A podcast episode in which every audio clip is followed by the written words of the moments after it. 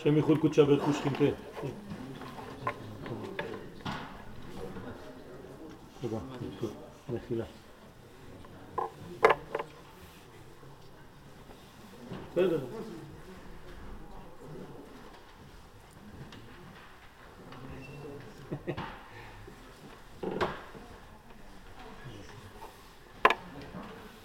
Bénéro, tu nous prépares une nouvelle euh, musique selon les époques Utilise en, en fond les sirènes. Pas mal, hein Tu fais une sirène dans le fond comme ça, et tu dis on n'aura pas peur, machin, on est plus fort, Kadosh Baruch est avec nous.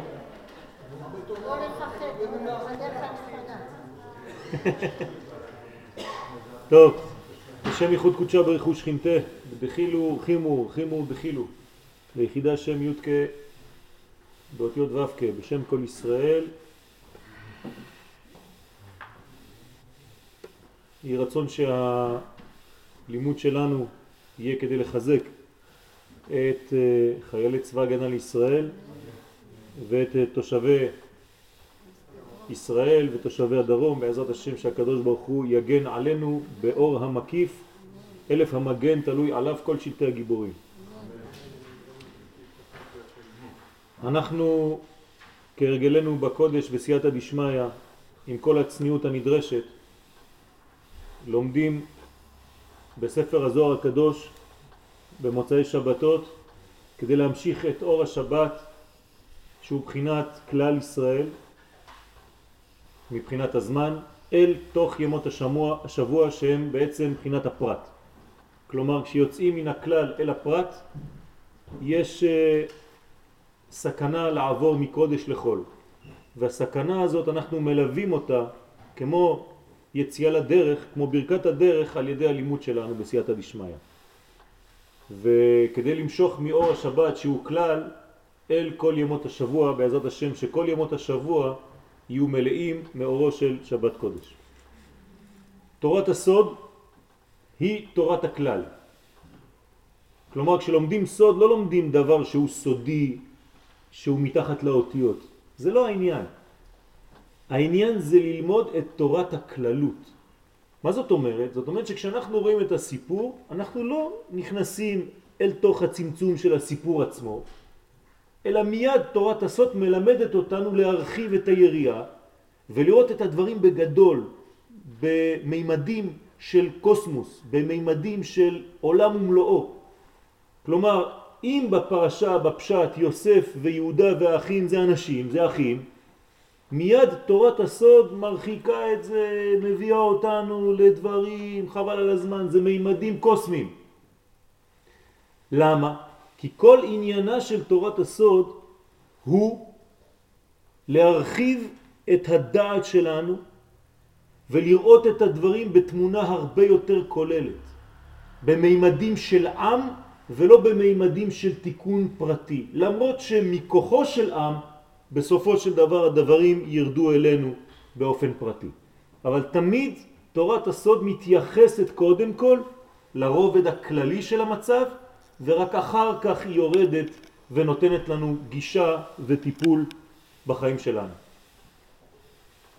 לפני שנתחיל בטקסט עצמו של הזוהר, כן, אנחנו יודעים שיוסף הצדיק מתנכר לאחיו רק בשביל דבר אחד, כדי להגיע בסופו של דבר להתוועדות איתם בפרשה של היום בפרשת ויגש. כל הדבר נעשה כביכול ניתוק לצורך חיבור, לצורך התוועדות. וההתוועדות הזאת, מה שפגשנו היום, כלומר החיבור הזה, זה הדבר הכי טבעי שלנו. כל מה שהיה עד עכשיו לא היה טבעי. המצב הטבעי והבריא של עם ישראל זה המצב של הפרשה שלנו השבוע שאנחנו מתחברים יחד וחוזרים לאחדות הזאת. זה המצב שלנו האמיתי.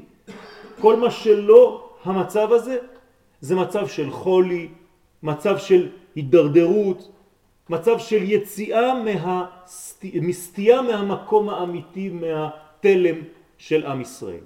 לכן בעצם בפרשה שלנו חזרנו לטבע הישראלי בשלמותו. והטבע הישראלי בין שלמותו הוא בעצם חיבור בין יוסף ליהודה.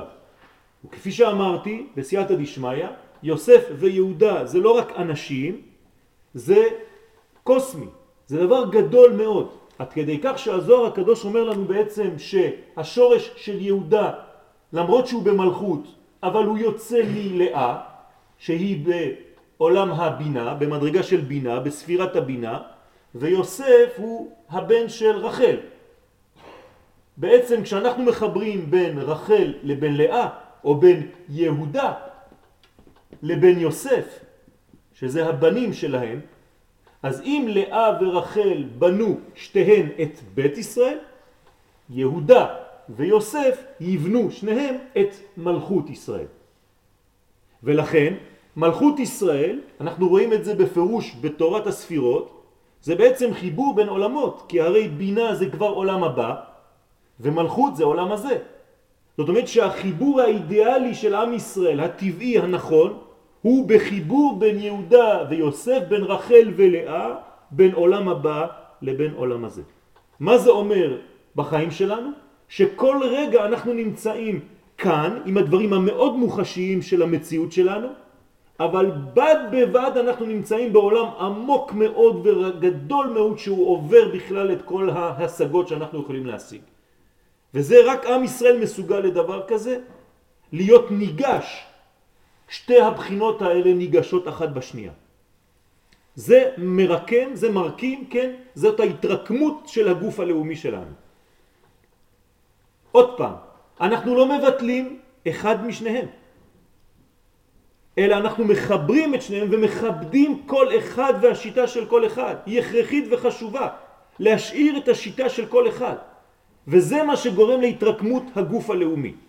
כלומר בהתוועדות הזאת של יוסף עם האחים שלו מתחילה ההתגבשות של הגוף הלאומי על כל חילוקיו ואני לא הולך לטשטש את החילוקים האלה זאת סכנה לחשוב שאנחנו צריכים לטשטש את הכל וכולם יסכימו לא אלא יש חילוקים והחילוקים האלה צריך לראות אותם כגוונים שונים של מציאות אחת ואחדותית. זה הסוד. לא לנסות לטשטש את העמדה שלי כדי למצוא חן בעיניך או לשנות. לא, זה לא העניין. יהודה צריך להישאר יהודה ויוסף צריך להישאר יוסף ושניהם חזקים מאוד. יש להם בניין והם בטוחים במה שהם עושים. אבל כל הכוח זה לשתף ולראות מה משלים אחד את השני. אני משלים את עצמי על ידי שיטתו של השני. זה הבניין האמיתי. כמו בין איש לאישה. הרי אנחנו יודעים שיוסף ביחס לכל האחים הוא זכר, וכל האחים ביחס אליו הם בחינת נקבה. וכאן יש חיבור בעצם בין הזכר לבין הנקבה, ותכף נראה בזוהר הקדוש שזה בעצם הולך למדרגות הרבה יותר גבוהות ממה שאנחנו חושבים. זאת אומרת שלמרות חילוקי הדעות בין יוסף ליהודה וכל האחים, כן, בהופעה הזאת של המלכות, הם מתאחדים ביחד בסופו של דבר, בשיא של פרשתנו, כדי לייסד שניהם את המלכות העתידה של עם ישראל בארצו. זוהר ויגש, ויגש אליו יהודה. תשימו לב שהתורה לא כותבת שיהודה ניגש אל יוסף. ויגש אליו. שואלים חכמים מי זה אליו? אל מי? אז אנחנו בפשט יודעים שיהודה ניגש אליו, אל מי? אל יוסף, לפי הפסוקים שקדמו. כתוב בזוהר הקדוש, זה לא ברור. אל תיכנס מיד למה שאתה חושב ברובד הקטן שלך. ויגש אליו. יהודה ניגש אל החלק האלוהי. מעניין. אם יהודה ניגש לחלק האלוהי ואנחנו יודעים שבעצם הוא ניגש אל יוסף, משמעות הדבר שיוסף כאן מייצג חלק אלוהי גנוז שאליו עכשיו ניגש יהודה. כלומר, קוראים ליוסף בעצם בעניין הזה יוסף, אבל בעצם זה מי? הקדוש ברוך הוא בעצמו. זה לא לאסף? כן, זה הכוח של קודשא בריך הוא בעצמו. סליחה? בוודאי שזה גדול, זה עצום. ויגש אליו יהודה. מה? זה הפשט. אנחנו לומדים סוד. מכיוון שהכתוב לא כותב ויגש יהודה אל יוסף, אלא ויגש אליו יהודה, אליו זה פותח את כל היריעה. רבי יהודה פתח ואמר, בתהילים מ"ח יש לנו פסוק של דוד המלך שאומר לנו כי הנה המלכים נועדו עברו יחדיו דה יהודה ויוסף בגין דתרוויהו מלכים והתקריבו דה בדה.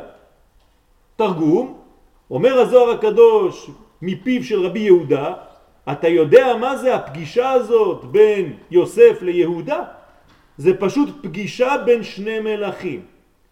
מלכים, מה זה מלכים? זה גילוי של מלכותו של קודשא בריחו בעולם הזה. הרי מה זה מלך ישראל? זה המייצג האנושי של מלכות שמיים, כאן, עלי אדמות.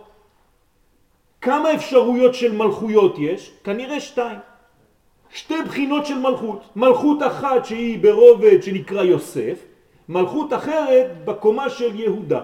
וכאן שני המלכים נועדו, אומר דוד המלך בתהילים, והזוהר מיד מביא את התהילים האל הזה לעניינו.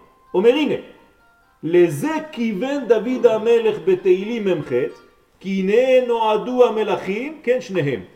זאת אומרת שיש לי כאן שתי מלכויות. באמת, יהודה נמצא בן של לאה והוא מלכות של חוכמה, ורחל שהיא כאן, שהביאה את יוסף לחיים, היא בעצם מלכות של זה, הנקרא תפארת. כלומר יש לי כאן שתי מלכויות, שתי נשים. לכן יעקב התחתן עם שתי הנשים, כי יעקב זה עם ישראל. כפי שאמרנו בתחילת השיעור, עם ישראל כל ייעודו זה להתחתן עם שתי נשים. עולם הבא ועולם הזה. עולם גנוז לאה ועולם גלוי רחל. רק שהעולם הגלוי אנחנו רואים עכשיו, גם בזמנים של חושך, ואת העולם הפנימי יותר הנקרא לאה, מתי נראה? בדיוק כמו שיעקב גילה את לאה רק בבוקר. ויהי בבוקר והנה היא לאה. מה זה אומר? את לאה, את האור הגנוז, את העולם הבא, את הבחינה הפנימית, מתי נגלה? כשאור יתגלה בעולם, כלומר כשיאיר כבר החושך, כשנהיה כבר במצב של גאולה. כשעם ישראל יחזור לארצו, כשנראה את התוכן הפנימי של תורתנו הקדושה, ארץ הרזים ותורת הרזים, אז נגלה את הלאה של ההיסטוריה, וזה כבר יהיה בבוקר. כלומר, עכשיו. אנחנו בבוקר הזה. ולכן התורה עכשיו הופכת להיות יותר ויותר פנימית, כי אנחנו מגלים את הלאה של הרחל. כי לאה ורחל הן שתי קומות של אישה אחת, של מציאות אחת. זאת אומרת שיש כאן פגישה בין שני מלכים. ואומר הזוהר הקדוש, בגין דתרוויו מלכים, שניהם מלכים, והתקרבו דה בדה ואחד מתקרב לשני. יש כאן קרבה. רזה דיהודה ויוסף, זה הסוד של יהודה ויוסף. אחי הצטריכו להתקרבה כחדה, ובאמת הם צריכים להתקרב אחד לשני. תראו לאן הזוהר מיד מביא אותנו. הוא לא נשאר בסיפור בכלל של שני אחים. הוא מביא אותנו למימדים גדולים, רחבים, ענקיים, של מלכויות, של סוף קץ הזמן, של ביאת המשיח. איפה זה רחוק מאוד. כי לזוהר יש עיניים גדולות מאוד, עיניים אלוהיות. לא עיניים בקומה של בן אדם שרואה סיפור קטן של שני אחים שרבים ועכשיו עושים שולם. מיד זה משליך אותנו לפלטפורמות גדולות מאוד. לכן הם צריכים להתקרב כחדה, להיות אחד, כמו שראינו בהפטרה היום ביחזקאל ל"ז. בגין די יוסף אי הוא צדיק, וכל זה בגלל שיוסף נקרא צדיק. עכשיו תשכחו את מה שאמרתי לכם, זה רק היה בענייני האימהות. אנחנו עכשיו ממקדים את יוסף ויהודה בשתי ספירות כמובן, ביסוד, כאן נמצא יוסף ויהודה נמצא במלכות. כלומר, יש כאן חיבור בין היסוד שהוא סוף הזכר לבין הנקבה שנקראת כנסת ישראל המלכות. כלומר, הזכר הזה זה קודשא בריחו וכנסת ישראל. לומר לך שהחיבור בין יוסף ליהודה זה החיבור בין מי למי? בין הקדוש ברוך הוא בכבודו בעצמו שנקרא כאן לצורך העניין יוסף לבין יהודה שלצורך העניין היא כנסת ישראל. זה החיבור שקורה בפרשה שלנו רבותיי. לכן הם צריכים יוסף הצדיק, כך אומר הזוהר, יוסף אי הוא צדיק, היסוד נקרא צדיק, ויהודה אי הוא מלך, מלכות, מלך. זאת אומרת יש כאן חיבור בין צדיק לבין מלך. ועל דה, ועל זה נאמר, ויגש אליו יהודה. כלומר אומר הזוהר הקדוש, מי עושה את העבודה? העבודה, איזה כיוון יש לה? ממטה למעלה. יהודה ניגש לחלק העליון. אנחנו קראנו לו יוסף, אבל התורה אומרת אליו. אליו. אני יודע שהוא זכה. זאת אומרת שמלכות כנסת ישראל ניגשת לצדיקו של עולם, הקדוש ברוך הוא נקרא צדיק.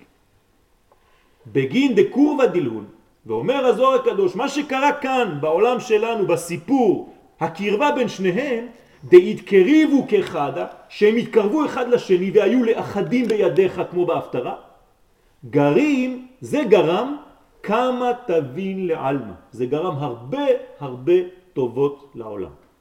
למה? מה גורם החיבור בין יסוד ומלכות? זה בעצם עיקרו של ספר הזוהר.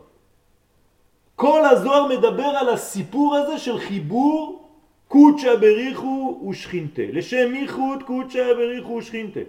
בייחודה שלים, בשם כל ישראל. כל פעם שאנחנו אומרים לשם ייחוד, זה לשם ייחוד.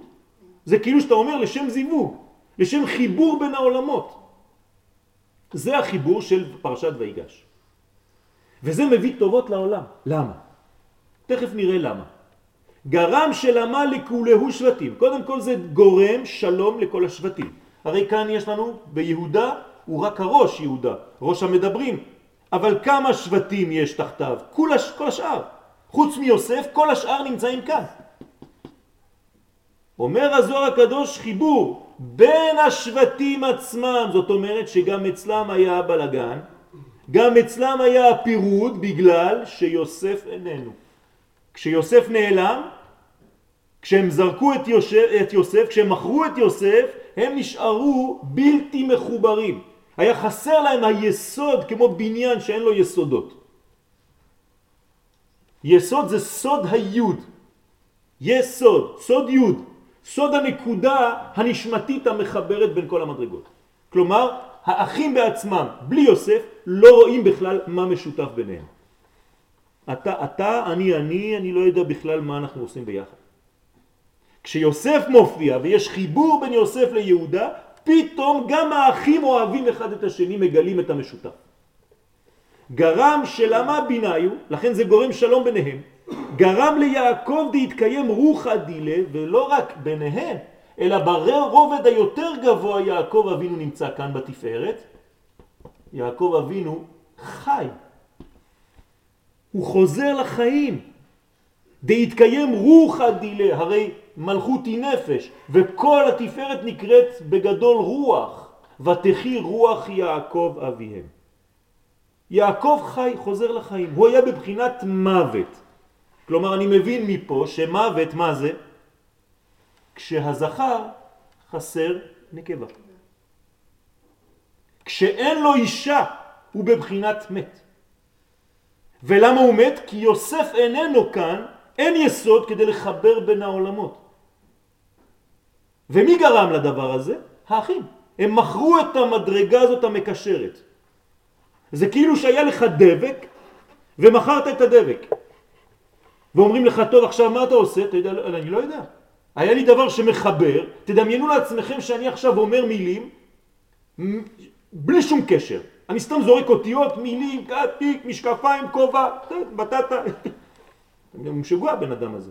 זה בדיוק מה שקורה. למה? כי חסר הדבק הנקרא יוסף.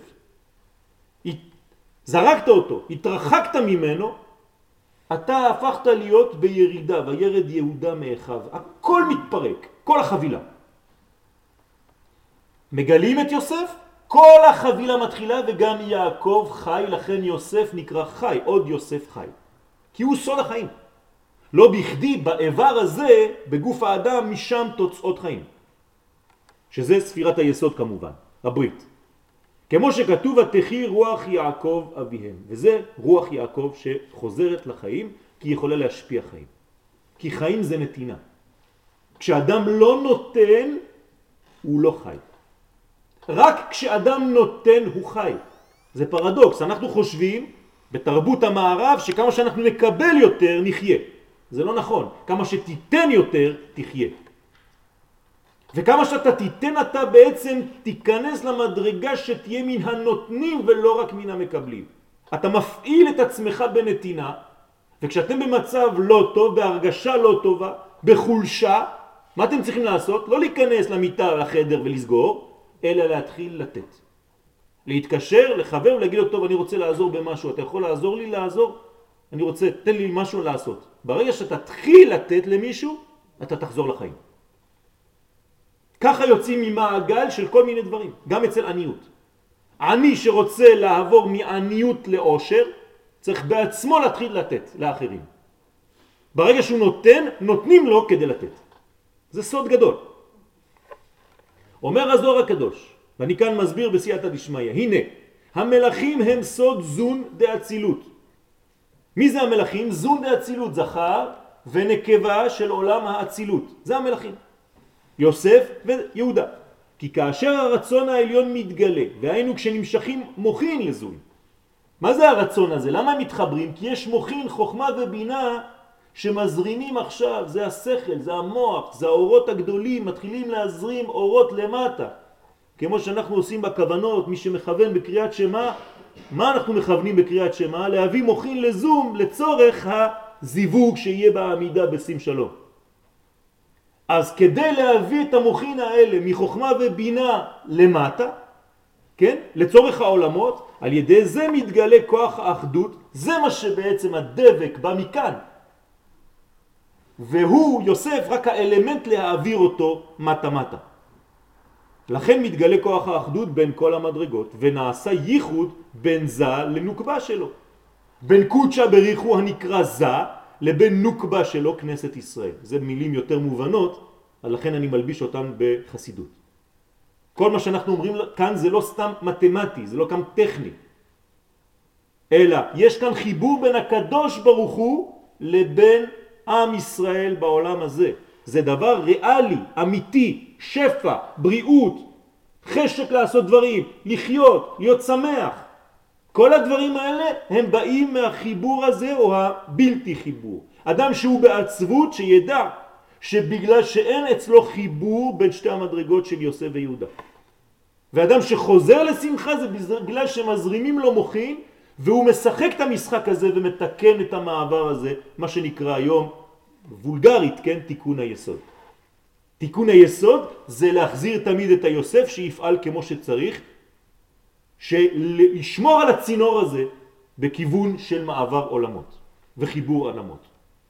במרכאות, סולם יעקב זה יוסף. יעקב חולם סולם, נכון? הסולם הזה נקרא יוסף. יוסף זה הסולם. ומלאכי אלוהים עולים ויורדים בו ביוסף. ולכן יש סכנה, אומרת הגמרא בחולין, על יעקב כשהוא נרדם באותו מקום, כשהוא חולם בחלום הזה. סכנה של מה? של שפיכת זרע לבטלה, של קרי, אומרת הגמרא. עד שהקדוש ברוך הוא בא ואומרת הגמרא דבר שאי אפשר לאומרו, שהקדוש ברוך הוא בא עם מניפה ומקרר את יעקב בזמן שינתו. תשימו לב. זאת אומרת שהוא דואג ליוסף שלו. וכשיעקב נלחם ונאבק עם המלאך, המלאך הזה רוצה לפגוע במי? באותו סולם, דהיינו ביוסף. תמיד אותו עניין. ומתי יעקב חוזר לארץ ישראל? כשיוסף נולד. כלומר כשהסולם הזה יצא מהחלום ומתחיל להיות מימוש אמיתי, ולכן הוא עולה לארץ ישראל, כמו שעולים בסולם. עלייה. זאת אומרת שמתי יתחילו לתקוף אותנו, אני מתרגם את זה להיסטוריה, כשיוסף שהוא בגמטריה ציון יתעורר. כשהציונות תתעורר בעולם חזרה לארץ ישראל של עם שחוזר לארצו, כן? מה שנקרא חזרת, החזרת שכינתו לציון, אז מתחילות הבעיות. איפה היוסף הזה בבית שלנו? המזוזה, בדלת, זה הפתח. בין רשות לרשות. איפה אנחנו שמים מזוזה? בדלת, כי שם נמצאת הסכנה. למה אתה לא מניח מזוזה על המקרר? למה היא בדלת? כי היא חייבת להיות במעבר הזה. מה יוסף מראה לאחיו היום בבוקר בפרשה שקראנו כשהם לא מאמינים לו שזה הוא? את הברית שהוא מהול. קרבו אליי, הוא אומר להם בואו בואו בואו תתקרבו. אני יוסף אחיכם, הנה הברית, עדיין נשארה בטהרתה. וזה פותח את אוצרו, אני מדבר כאן ברמזים, וזה פותח את אוצרו, יש פתיחה, אוצרו הטוב שהוא היסוד הקדוש כדי להשפיע. זה מה שאנחנו עושים מוריי ורבותיי לתוק, לכל תינוק יהודי שנולד ביום השמיני. פשוט מאוד פותחים את הצינור הזה. זה ברית מילה. זה לפתוח את הצינור. למה ביום השמיני? 1, 2, 3, 4, 5, 6, 7, 8. כי ביום השמיני הוא מחובר לעולם הבא. וכדי שהעולם הבא יהיה מחובר עם העולם הזה של התינוק, אני חייב לפתוח לו את המעבר הזה שנקרא ברית מילה. ומורידים לו את הדבר שמונע את המעבר הזה, וזה נקרא עורלה, בעברית מודרנית רעל, זה אותן אותיות. כל מה שמונע וסוגר וסותם, כל מה שאותם, כל מה שמתמה, תפתח את זה. ואחרי זה הילד הזה כשהוא יגדל, כן, ויהיה לגבר, הוא כל החיים שלו צריך לשמור על המדרגה הזאת, כמובן. כי הקדוש ברוך הוא מגלה את הסודות שלו, של היקום, שזה עולם הבא, זה תורת הסוד. בפשט, תורת הזה, רק למי שנותר ושומר בריתו. ובריתו להודיעם. זה הסוד. מי מקבל דעת? מי ששומר בריתו. והמלכות, כן, היא מקבלת, להשפיע והמלכות ללקט ולאסוף בתוכה. עכשיו המלכות היא הנקבה, כל עניינה זה ללקט, לקבל את ההשפעות שבאות מלמעלה כדי להמשיכן לאן? לתחתונים, לעולם יותר נמוך, שזה כאן באמת בני האדם בעולם שלנו.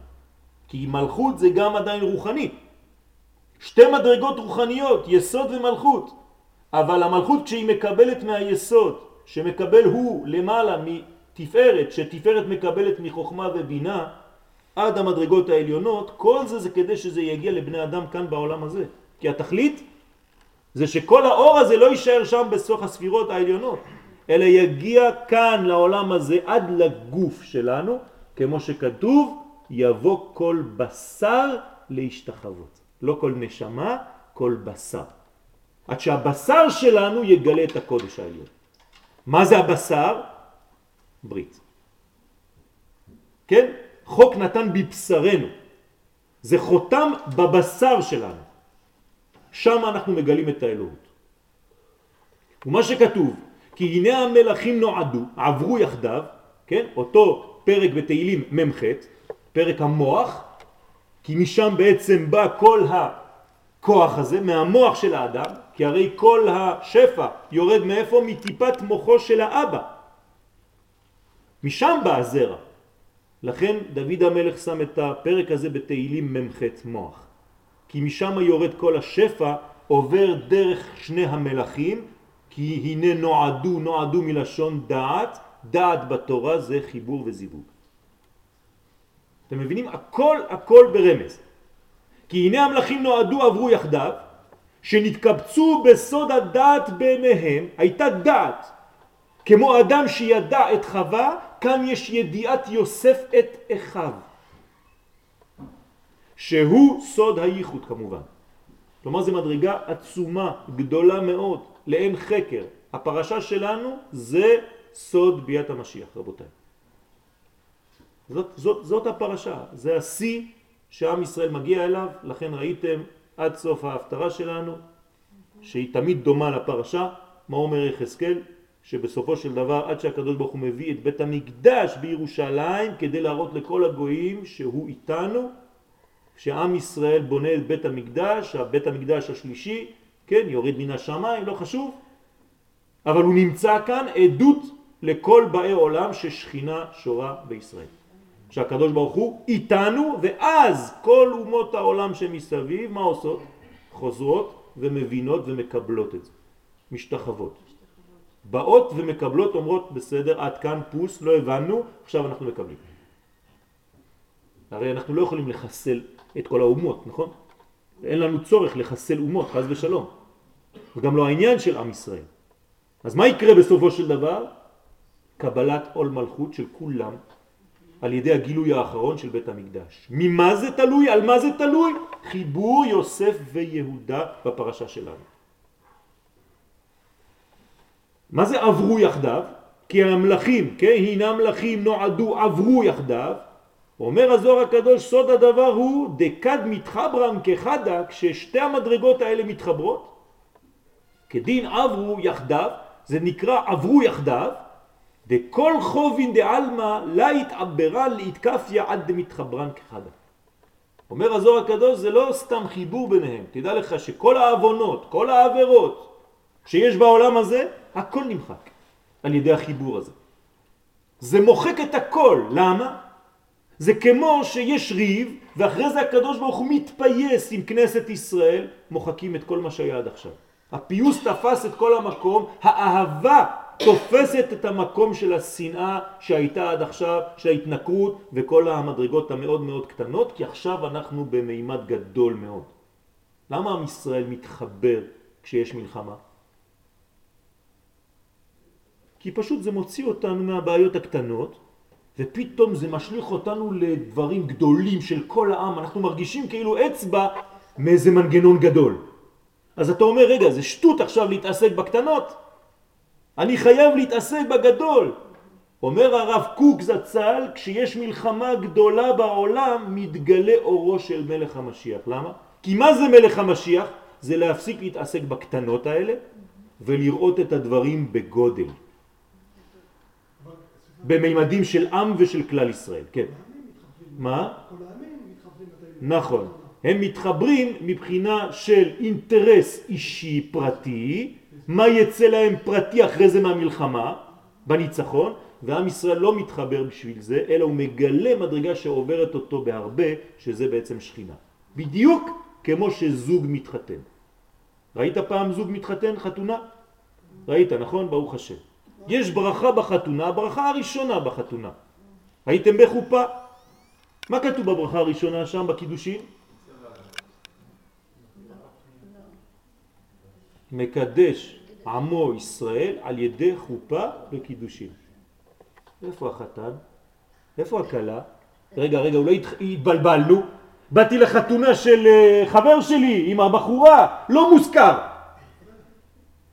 אתה מבין מה הולך שם? מי מתחתן בחתונה הזאת? מקדש עמו ישראל, הקדוש ברוך הוא מקדש את עם ישראל כמו גבר שמקדש אישה על ידי החופה וקידושים של החבר שלי.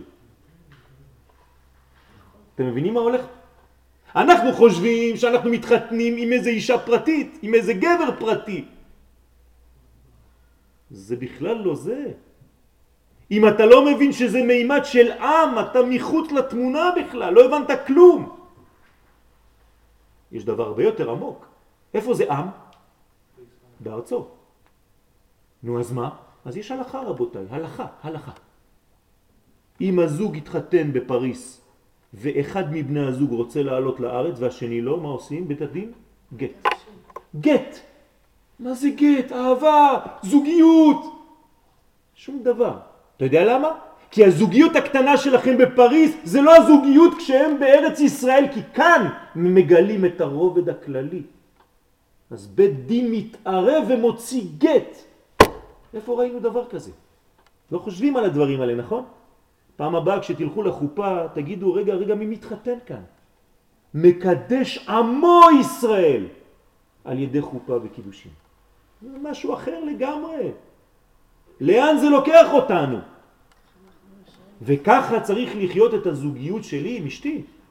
אם אני חושב שאני סתם עם אישה בבית שלי, לא הבנתי שכל העיקר כאן זה השכינה ביניהם. המדרגה האמצעית הזאת שאני לא מבין אותה בכלל. אז לא הבנתי שום דבר בזוגיות שלי. כלום. זה מה שקורה כאן. יהודה ויוסף לא חושבים על האינטרסים הקטנים של שני אנשים שאחד נפגע וראית מה עשית לי ואני אחזיר לך וזה. זה לא זה. הם מבינים כאן שהחיבור שלהם הולך לגרום מה שאומר הזוהר, הרבה טובים בעולם גרים ליעקב, חיים פה וברכות ושפע, זה, זה פשוט מאוד האורות העליונים שמגיעים לעולם. אותו דבר כשלומדים תורה רבותיי. אתם חושבים שאנחנו לומדים תורה בשביל להשיג עוד איזה קצת שכל בשיעור שלנו או בכל שיעורים שאתם הולכים? לא. אתם מביאים אור לעולם ששומר עכשיו על חיילי צה"ל. אתם מביאים אור לעולם שעושה אורות מקיפים, אפילו יותר מגן מהמגינים שיש לנו עכשיו. זה נקרא אור מקיף. זה אורות גדולים מאוד. כלומר, יש אינטרס לעם ישראל שתלמדו תורה. לא אינטרס פרטי של הידע שלכם האינדיבידואלי והאגואיסטי. לא. אני צריך לחשוב על עם ישראל, איך הקדוש ברוך הוא יורד יותר אלוהות לעולם הזה כשאני לומד תורה. כל פעם שאני פותח ספר אני מביא אורות לעולם הזה ויש שמירה ויש ברכה ויש שפע ועוד אני יכול לאכול. אתם מבינים מה הולך פה? זה הבדל גדול בינינו לבין אומות העולם. לפי שכל העוונות שבעולם אינם מתכפרים ואין הקליפה נכנעת אלא עד שזון מתחברים יחדיו בסוד הדעת כנ"ל. אתה רוצה לבטל את כל העוונות? תעשה את החיבור הזה. הרי מה כתוב על זוג שעכשיו התחתן? מתפקקים כל אבונותיהם. למה? כי הם פשוט עשו את החיבור של יוסף ויהודה והכל נמחק. כשעם ישראל חוזר לארצו, כשיהודי עושה עלייה, מה כתוב? מתכפרים כל אבונותיו. למה? אותו דבר, הוא חוזר לחיבור הזה. אז תראו, זה דבר פשוט, תפתחו את הגמרות ואת כל מה שאתם רואים, כל פעם שמי שעושה משהו כזה מתכפרים לו כל האבונות, מה הוא עשה? הוא עשה פשוט את החיבור הזה. זהו, הוא פתח את הצינור של החיבור הזה. ועלדה עברו יחדיו, זה נקרא עברו יחדיו. בדיל ויעבור, בדיל ויעבור, מה זה בדיל ויעבור? בדיל בזכות ויעבור. בזכות המעבר הזה, ויעבור השם על פניו, ויקרא השם השם אל רחום וחנון, זה הירידה של השפע לעולם הזה. מי עושה את זה? הפתיחה של היסוד כאן. בדיל ויעבור. כל מה שאנחנו מבקשים, בזכות ויעבור, בזכות ויעבור, בזכות ויעבור, כן? לא בדיל עופרת, כן? ועל דע עברו יחדיו כדכתיב ועובר על פשע. הנה עובר על פשע. וייחוד יהודה שניגה של יוסף גרם ייחוד בעולמות העליונים בין יסוד לבין מלכות. ועל ידי זה גרם שלמה לכולהו שבטים שהיו במלכות. כל השבטים ביניהם שנמצאים כאן במלכות. כי שפע היסוד היה מתפשט בכולם וגרם שלמה ביניהו. היסוד התפשט ונתן שלום. כמו קלה שמקבלת נחת מהחתן. לכן נקרא חתן כי הוא אמור להשפיע נחת. במרכאות שמה בסוגריים שלום בין יוסף ויהודה וגם שלום בין האחים עצמם שהם במלכות כי יש ביניהם שהם מבחינת הדין ויש ביניהם שהם מבחינת הרחמים ועתה על ידי הייחוד נכללו אלו באלו זאת אומרת יש כאן שפע וברכה לכולם. כל המדרגות וכל אחת בפני עצמה עם כל מה שיש. זה כמו גוף, אורגניות אחת שעכשיו מתפקדת כראוי. למי שכואב הברך, למי שכואב הכתף, למי שכואב הבטן, למי שכואב הראש. זאת אומרת שיש מדרגה אחת שלא קיבלה את האור, את המנה שלה, נכון? אתה הולך להשלים את זה עם כדורים. זאת ההשלמה האמיתית. מי שיש לו חיבור, לא כואב לו כלום. לעתיד לבוא, כשהחיבור הזה יהיה שלם, אין חולים. לא מתים. ותחי רוח יעקב אביהם, אין כבר מתים. כלומר, המוות, המחלה, כל המדרגות של הקלקולים והדאגות והסבל והעצבות וחוסר השמחה וכל מה שאתם שמים בתוך הסל הזה, כל זה בא מחיסרון של חיבור המדרגות האלה. וזה גרם ליעקב להתקיים רוחה דילה. זה מה שמקיים את הרוח של יעקב, כמאן דאמר ותחי רוח יעקב אביהם, פשוט מאוד יעקב קם לתחייה. איך קוראים לעם ישראל שחוזר לארצו? שהוא קם לתחייה. והוצאתי אתכם מקברותיכם, אומר יחזקאל, ל"ו, והבאתי אתכם אל אדמתכם וחייתם. כשחזרנו לארץ ישראל, חזרנו לארץ החיים. אותו דבר. למה? כי אנחנו גורמים בעולמות העליונים חיבור בין קודשא בריחו וכנסת ישראל. אין, אין בית אלא אישה.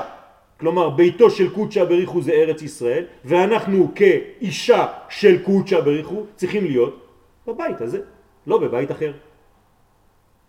לא בניו יורק ולא בפריז ולא באמסטרדם ולא כלום. ולכן לפעמים אתם חושבים שאני כזה עצבני על העניין הזה, אבל אני אומר לכם הלכה, לא יוצאים מארץ ישראל עבור כלום, ובמיוחד לא ללכת לחופש לעשות סקי באיזשהו מקום בעולם, חז ושלום. אלא כאן שלושה תנאים יש בהלכה לצאת מארץ ישראל, זה לא פשוט בכלל, לא מזלזלים בזה.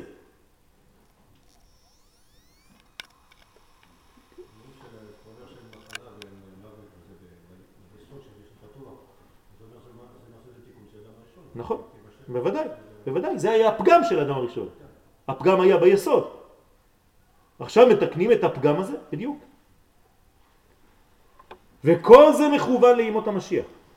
שאז התחברו משיח בן יוסף עם משיח בן דוד. ועל זה נאמר בעמוס, הנה ימי באים נאום השם. נאום השם זה שבועה. כשהקדוש ברוך הוא אומר נאום, אומר אני חותם. תבדקו את זה. וניגש חורש בקוצר. כן? ומושך ענבים בדורך זרע. יהודה נקרא חורש ויוסף נקרא קוצר. וסוד הדבר הוא המחלוקת בין הקדוש ברוך הוא וכנסת ישראל. עכשיו תראו עד איפה הזוהר הולך. אם אמרנו שיוסף הוא קודשא בריחו פה, ויהודה זה כנסת ישראל, הרי הייתה מחלוקת. הייתה תקופה כנראה הכרחית שעם ישראל, יהודה ואחיו, ימכרו את מי? את הקדוש ברוך הוא. ישימו אותו באיזה בור, יתרחקו ממנו לצורך העניין, ובסופו של דבר מה יקרה? ויגש אליו יהודה, לכן אמרתי לכם בתחילת השיעור אליו, שהעם ישראל, כנסת ישראל, מה תעשה בעצם? תשובה. תחזור ותכיר במי שהיא זרקה והתרחקה ממנו כמה הוא היה היסוד של כל החיים שלה. זה מה שקורה לנו היום, ברוך השם. אנחנו חוזרים לאלוהינו, כמו ויגש אליו. ולכן יש מחלוקת עכשיו. עכשיו זאת מחלוקת יפה. הלוואי עלינו מחלוקות כאלה. תראו איזה יופי של מחלוקת.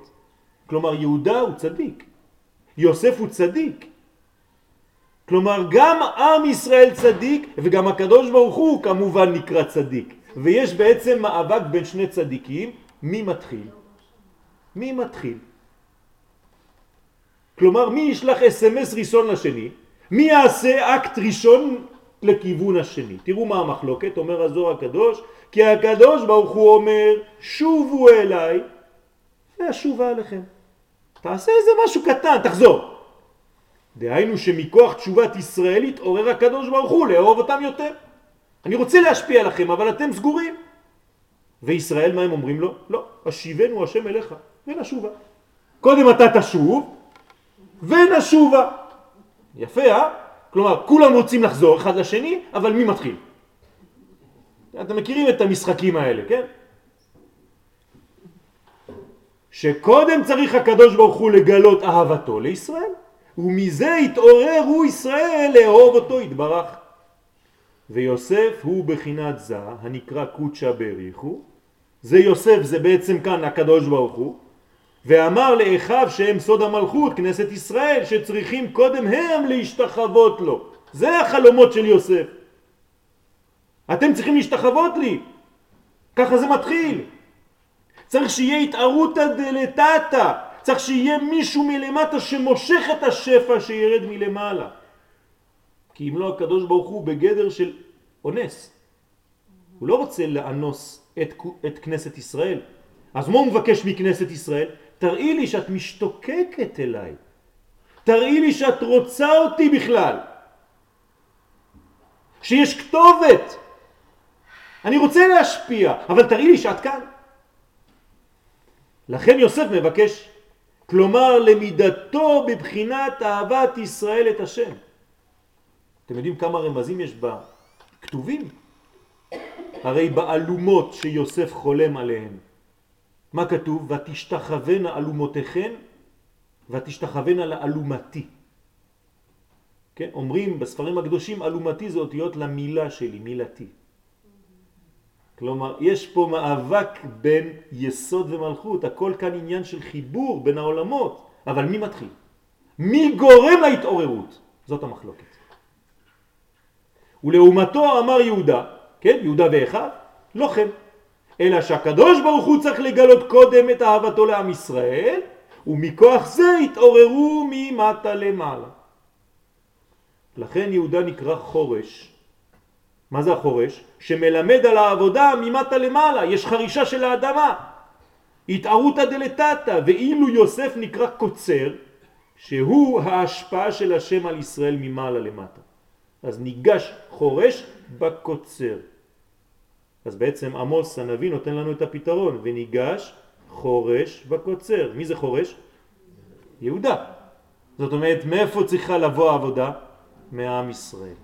בואו נתעורר קצת, רק נראה התעוררות קטנה, חשק. הקדוש ברוך הוא אנחנו אוהבים אותך, וזה גורם לכל השפע לרדת. כן? וזה נאום השם, הנה ימים באים, וניגש חורש בקוצר. והיא המחלוקת בין רבי אליעזר ורבי יהושע בגמרא, אם בתשרה נברא העולם, או כרבי אליעזר, או בניסן נברא העולם כרבי יהושע. מה זה המחלוקת הזאת? הרי אין לא תשרה ולא ניסן בבריאת העולם, אין זמן בכלל. אז על מה המחלוקת כאן יושבת? על מה?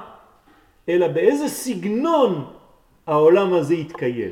האם כמו תשרה, מה קורה בתשרה? אנחנו עושים את העבודה, תשובה ומעשים טובים, או ניסן, מה קרה בניסן? הקדוש ברוך הוא יורד עלינו ומוציא אותנו בחסד גדול ממצרים. אתם מבינים מה שורש המחלוקת? וזה מתחלק לשני זמנים. אז איך נפתור את הבעיה? שני זמנים. תמיד יש תשובות אצל היהודים, ברוך השם, הכל בסדר. דרך אגב, איך נקרא יוסף? העברי. איך נקרא יהודה? יהודי. כלומר, יש לנו פה עברי ויהודי. מה אומר לו יהודה ליוסף בפרשתנו? בי אדוני. מה זה בי אדוני? העברי שאתה מייצג יוסף נמצא בי היהודי. כלומר אנחנו כיהודים חייבים לגלות את העבריות שבנו. וזה עוד נושא בפני עצמו שצריך לדעת אותו, זה חשוב מאוד. כן, רבי ליאון אשכנזי, עליו השלום, מניטו, היה לו שיעור מאוד גדול על העניין הזה, מה זה יהודי ומה זה עברי. ואנחנו חייבים בתקופה של ההיסטוריה שאנחנו נמצאים בה לחזור לעבריות שלנו, לגלות את העברי שבתוכנו. בי אדוני. וזה מתחלק לשני זמנים, גלות וגאולה. מדבר וארץ ישראל.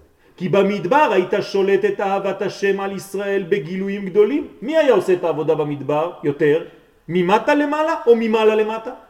ממעלה למטה, זורק לנו מן, זורק לנו מים, זורק לנו עננים, הכל שמירה כמו תינוקות, רק תלכו. אפילו לא הולכים. לא הולכים.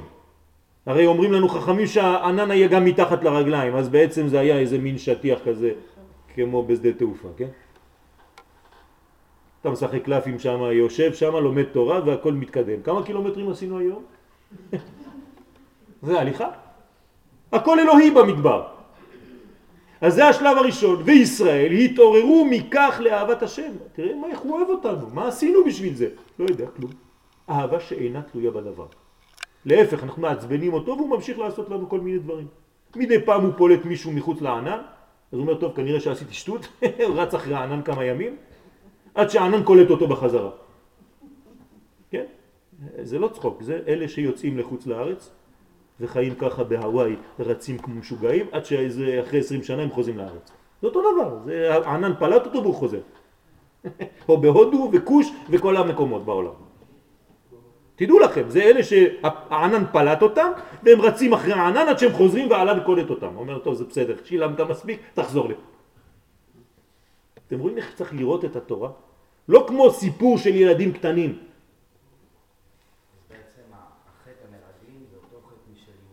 יפה מאוד. יפה מאוד. מה אומר להם יוסף? מרגלים אתם.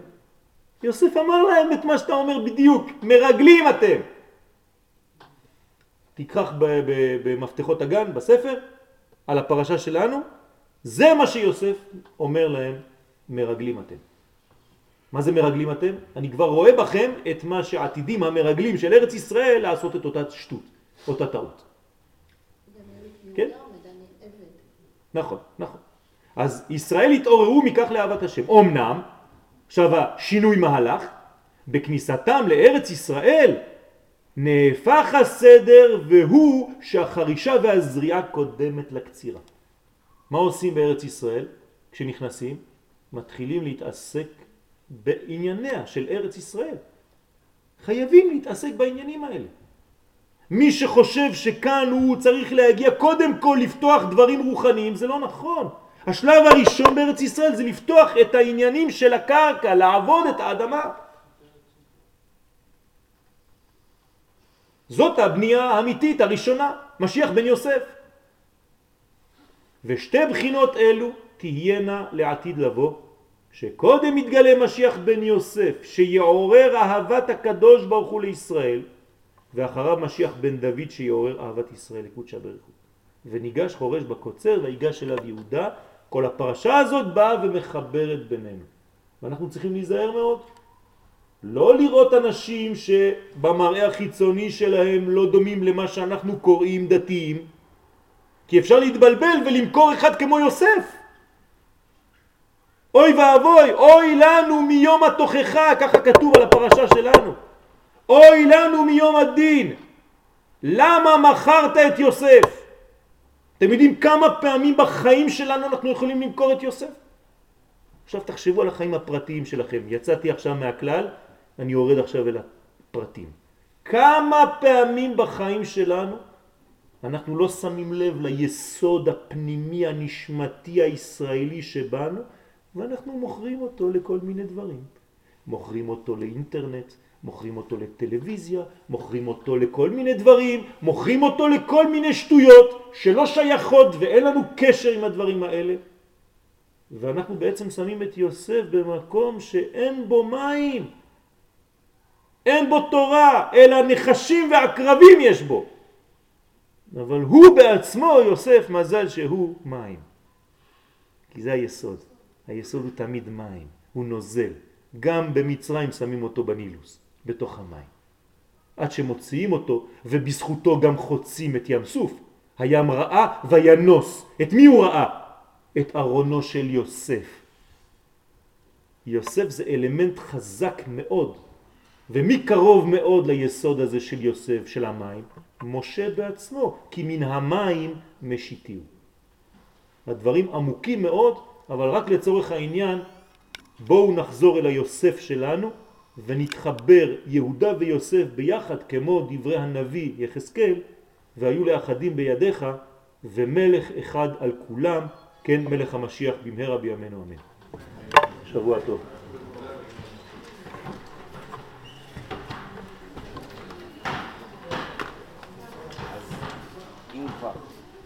למה עברנו קודם כל את המדבר לפני ארץ ישראל? בגלל שזה חייב לעבור במדרגה של עניין שהוא מעבר. אבל אמרנו ויגש אליו. זאת אומרת, זה כל הוויכוח, שקודם כל צריך מלמטה למעלה ולא מלמעלה למטה. אז אם בעם ישראל ביציאת מצרים, אנחנו קודם במדבר, זאת אומרת בלמעלה למטה. איך יצאנו ממצרים? זה אונס. ויזעקו אל השם, קודם כל. כל עוד ולא הייתה זעקה, זה